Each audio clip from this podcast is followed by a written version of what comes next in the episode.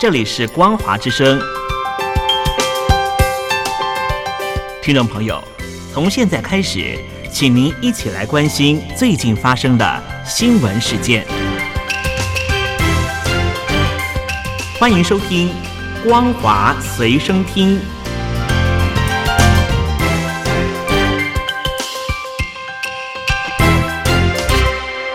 听众朋友您好，我是嘉玲，欢迎收听《光华随身听》，我们来关心最近发生的新闻。英国《金融时报》十三日报道，美国总统拜登和中国大陆国家主席习近平十五日在旧金山举行的拜习会将讨论台湾议题。美国官员表示，拜登将重申一个中国政策，但会对习近平明确表示，如果大陆政治介入台湾选举，将引发美国极度强烈的关切。美国官员表示，由于台湾及美国都将在二零二四年举行大选，可能使美中关系更为颠簸。因此，美中更有必要进行极峰层次的沟通。《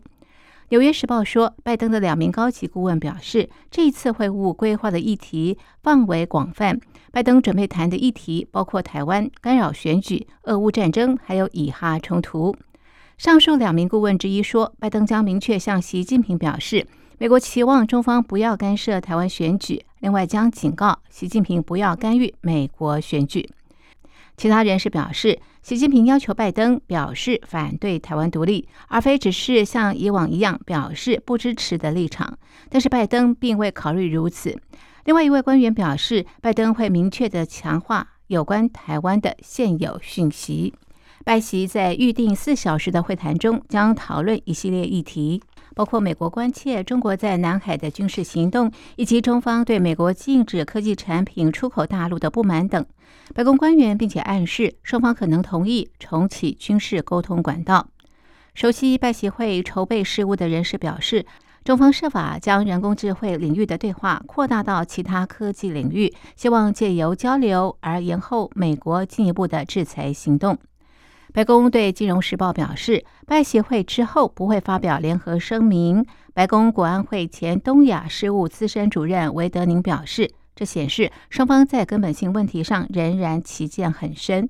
美中关系冰冷的另外一项信号，就是拜习两人会谈之后不会共进晚餐。习近平将与美国企业主管参会，希望能够缓和企业界对投资大陆的忧虑。美国总统拜登和中国国家主席习近平十五日将在美国旧金山会晤，是两人去年十一月以来历经间谍气球事件之后首次碰面。《华尔街日报》十二日报道，峰会准备过程当中，华府和北京都采取一些看似针对对方的策略，试图让对方失去平衡。最终，北京让步，评估现在战术上叫停，符合中国利益。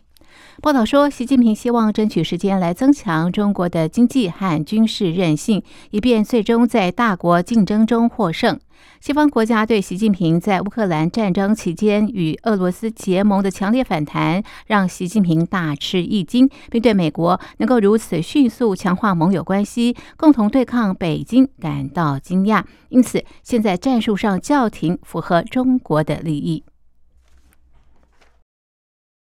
中国投入庞大经费扶持绿能制造业，导致乳品、珠宝、玩具、制药等毫不相干的业者一窝蜂抢进绿能，仿佛几年前的全民造星景况再现。华尔街日报报道，这个现象造成相关产品严重供给过剩。今年以来，中国太阳能板材料多晶系价格已经腰斩，太阳能板价格也暴跌百分之四十。一些公司忧心绿色泡沫即将破裂。中国在太阳能领域的过度投资，是相关零组件严重供给过剩，导致价格大跌，压缩全球制造商利润的主因。许多中国太阳能大厂警告，后果可能严峻，亏损或破产恐怕迫在眉睫。中国太阳能制造巨头隆基绿能说，整个产业即将进入淘汰赛。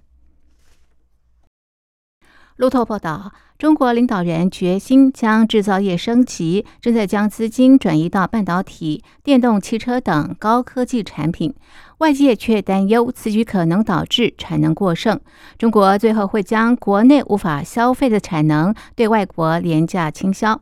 这个趋势已经引发中国贸易伙伴的警惕，尤其欧洲正在对中国电动汽车补贴展开调查。中国欧盟商会会长燕慈表示，目前中国的消费下降，却有大量过剩产能正被推向世界各地，包括电池、太阳能板和化学品。在贸易方面，欧洲和中国就像两列即将相撞的火车。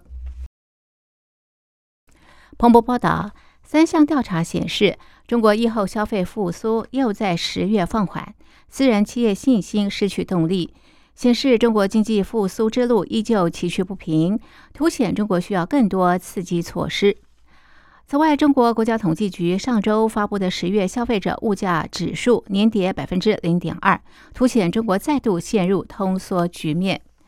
丹斯克银行首席中国区经济学家冯梅伦表示，中国的经济复苏曲曲折折，需要更多的刺激措施，才能让经济成长达到政府设定的百分之五区间。刺激措施的主要施力点是房市和消费者。冯梅伦指出，北京当局十月底宣布增发一兆元人民币债券，以协助水患后复建和灾害预防。此举虽然能够支持就业，却不足以改善消费需求。时隔十年，南韩和美国十三日修改一项双边安全协议，据传其中规定，美国将使用包括核武力量在内的战略军事资产来保卫盟国。目的在于遏制北韩进一步推进核武和飞弹威胁。南韩国防部说，这项修改被认为是必要的，因为既有战略无法充分应应北韩飞弹和核威胁的迅速发展。韩联社指出，由于这个战略文件属于军事机密，详情无法对外公开。但是，根据透露，修订后的文件针对北韩使用核武或大规模杀伤性武器的可能性。提出运用包括美国核能力在内的韩美同盟所有能力加以应应的方案。政府消息人士指出，原本战略主要是依靠美国的核战力，但随着今年四月韩美峰会共同发表的华盛顿宣言提到的和资商小组等情报共享规划实施，韩美双方将有更多相互配合的方案。路透报道，两国防长还表示同意加强联合演习，以及和日本合作，为北韩的任何攻击做好准备。华府智库大西洋理事会上周在一份研究报告中指出，北韩和中国最近在实力和意图上的变化，可能会极大增加美韩威慑力量在未来十年内失效的风险。盟国必须采取重大措施，加强核阻力量。